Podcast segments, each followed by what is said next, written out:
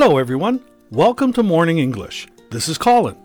Hello, everybody. This is Summer. 欢迎大家收听早安英文节目。开始之前呢，先告诉大家一个小福利啊！每周三我们都给大家免费送纸质版的英文原版书、英文原版杂志和早安周边。大家微信搜索“早安英文”，私信回复“抽奖”两个字，就可以参加我们的抽奖福利啦。这些奖品啊，都是我们为大家精心挑选的。是非常适合学习英语的材料，而且你花钱也很难买的。大家坚持读完一本原版书、杂志，或者用好我们的周边，你的英语水平一定会再上一个台阶的。大家快去公众号抽奖吧，祝你们好运！Summer, do you know the meaning of this phrase? May December romance. May December romance. Um, no, but I'll take a guess. May 就是五月，December 是十二月，romance 爱情啊，浪漫。 啊，从五月到十二月的浪漫爱情，Does it mean a long-term relationship? no. Uh, here, months symbolize the seasons, with spring representing the youth and winter the old age. So, a May December romance means a relationship between two people with a considerable age difference. I see. 所以这里的月份指的是年龄，对吧？五月是年轻人，十二月是年长的人。 所以这个 May December romance 指的其实是老少恋。So do you think that uh, May December romances are common in China?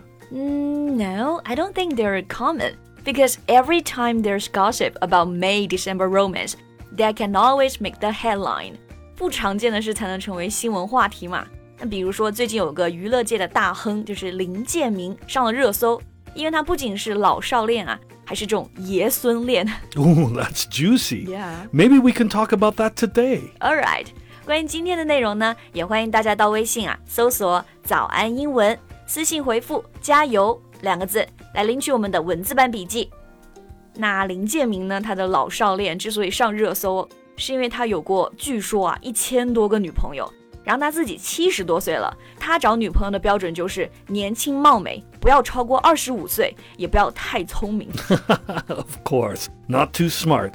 So he's in his 70s, but his pretty girlfriends are 20 somethings? Exactly, 20 something. 这是一个口语里的用法，指的这个人呢二十多岁。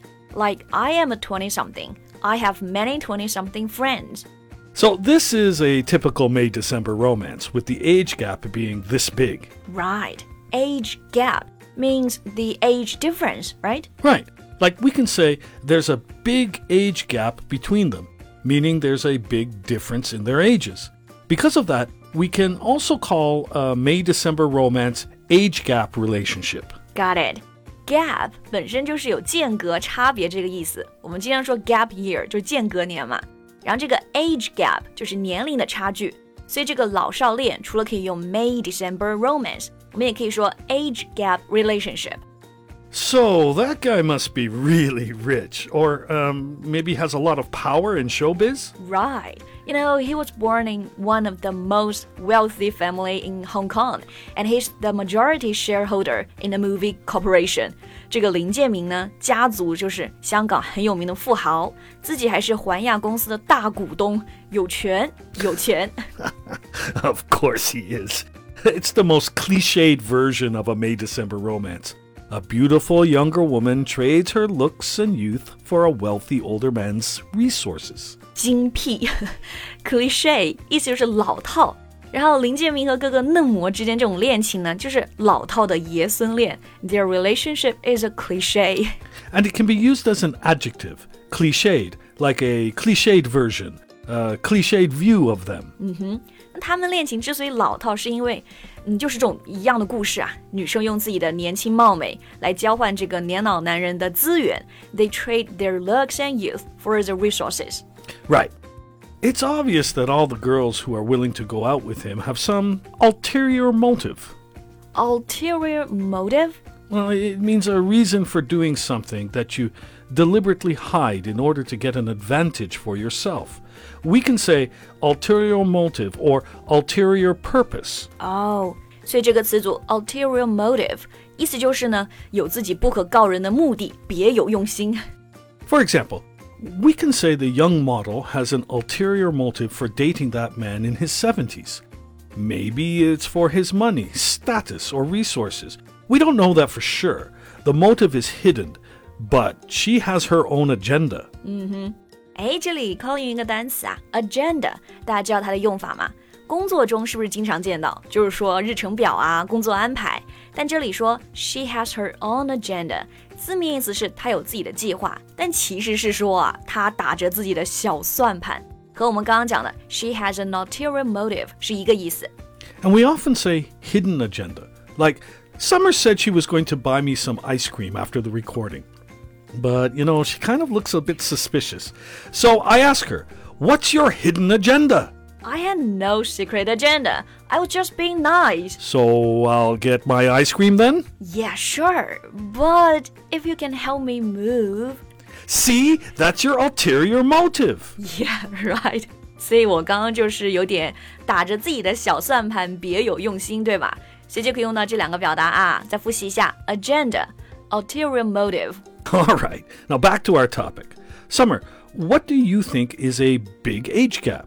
I mean, the one we're talked about before is 30 to 50 years or something, but that's an extreme example. 确实，我们刚刚说林建明的恋情挺极端的，女生比他小太多了。那对于普通人来说，我觉得二十岁差不多可以算是老少恋了吧。I would say twenty is a big age gap. Hmm, I agree. And I think it's hard to maintain such a relationship. Yeah, I think so because people might talk. 不管是看到新闻还是现实生活中，年龄这种差异太大，情侣啊， 其实感觉很多人还是会在背后议论的。And it's difficult to handle the side eye. Yeah, but uh, not just the prejudice. For the couples, I think the difference in age is not a problem, but the difference in basic beliefs, values, politics, or even pop cultural references can be problems. 这个很真实啊，就是都有可能不懂互相的梗。然后还有这个 basic beliefs, values，由于这种年龄导致的三观价值观不一样， 应该就是这种老少恋啊最难的部分了吧？ And there may also be a major discrepancy in energy levels and the physical ability to do the same activities. Discrepancy. It also means the gap. Yeah, it means a difference, especially between things that should be the same. 哦，所以刚刚这个 discrepancy 也是差异的意思，尤其指双方这个时候应该是一致的。 所以说 discrepancy in energy levels and the physical ability，就两个人的精力水平啊就不一样了。Okay, so Colin, do you think it's hard for the age gap relationship to work in the long run? Well, there's a study showing after 6 to 10 years of marriage, couples in age gap relationships tend to become more dissatisfied than those in relationships without significant age gaps. More dissatisfied， 就是说这种老少恋的夫妇啊，满意婚姻度其实会更低。毕竟我们刚刚才讲过啊，他们遇到那么多挑战嘛。And also maybe they're less resilient to negative shocks. Right. In a marriage, couples will face many hurdles and challenges. Being resilient is important. Resilient 这个意思是可以马上恢复的，适应能力很强。你遇到挑战太多了嘛，所以夫妻之间这个 being resilient 的能力呢就很重要了。 But my guess is that most age gap relationship couples break up not because of the age gap itself, but because of other issues. I agree，年龄只是放大了两个人之间原本就有的矛盾。那不知道大家怎么看啊？也欢迎大家在评论区给我们留言，告诉我们呢你们对老少恋的看法。 So that's all the time we have for today. All right，那最后再提醒大家啊，我们今天的所有内容呢都整理成了文字版的笔记，欢迎大家到微信 搜索“早安英文”，私信回复“加油”两个字来领取我们的文字版笔记。 Thank you so much for listening. This is Colin. This is Summer. See you next time. Bye.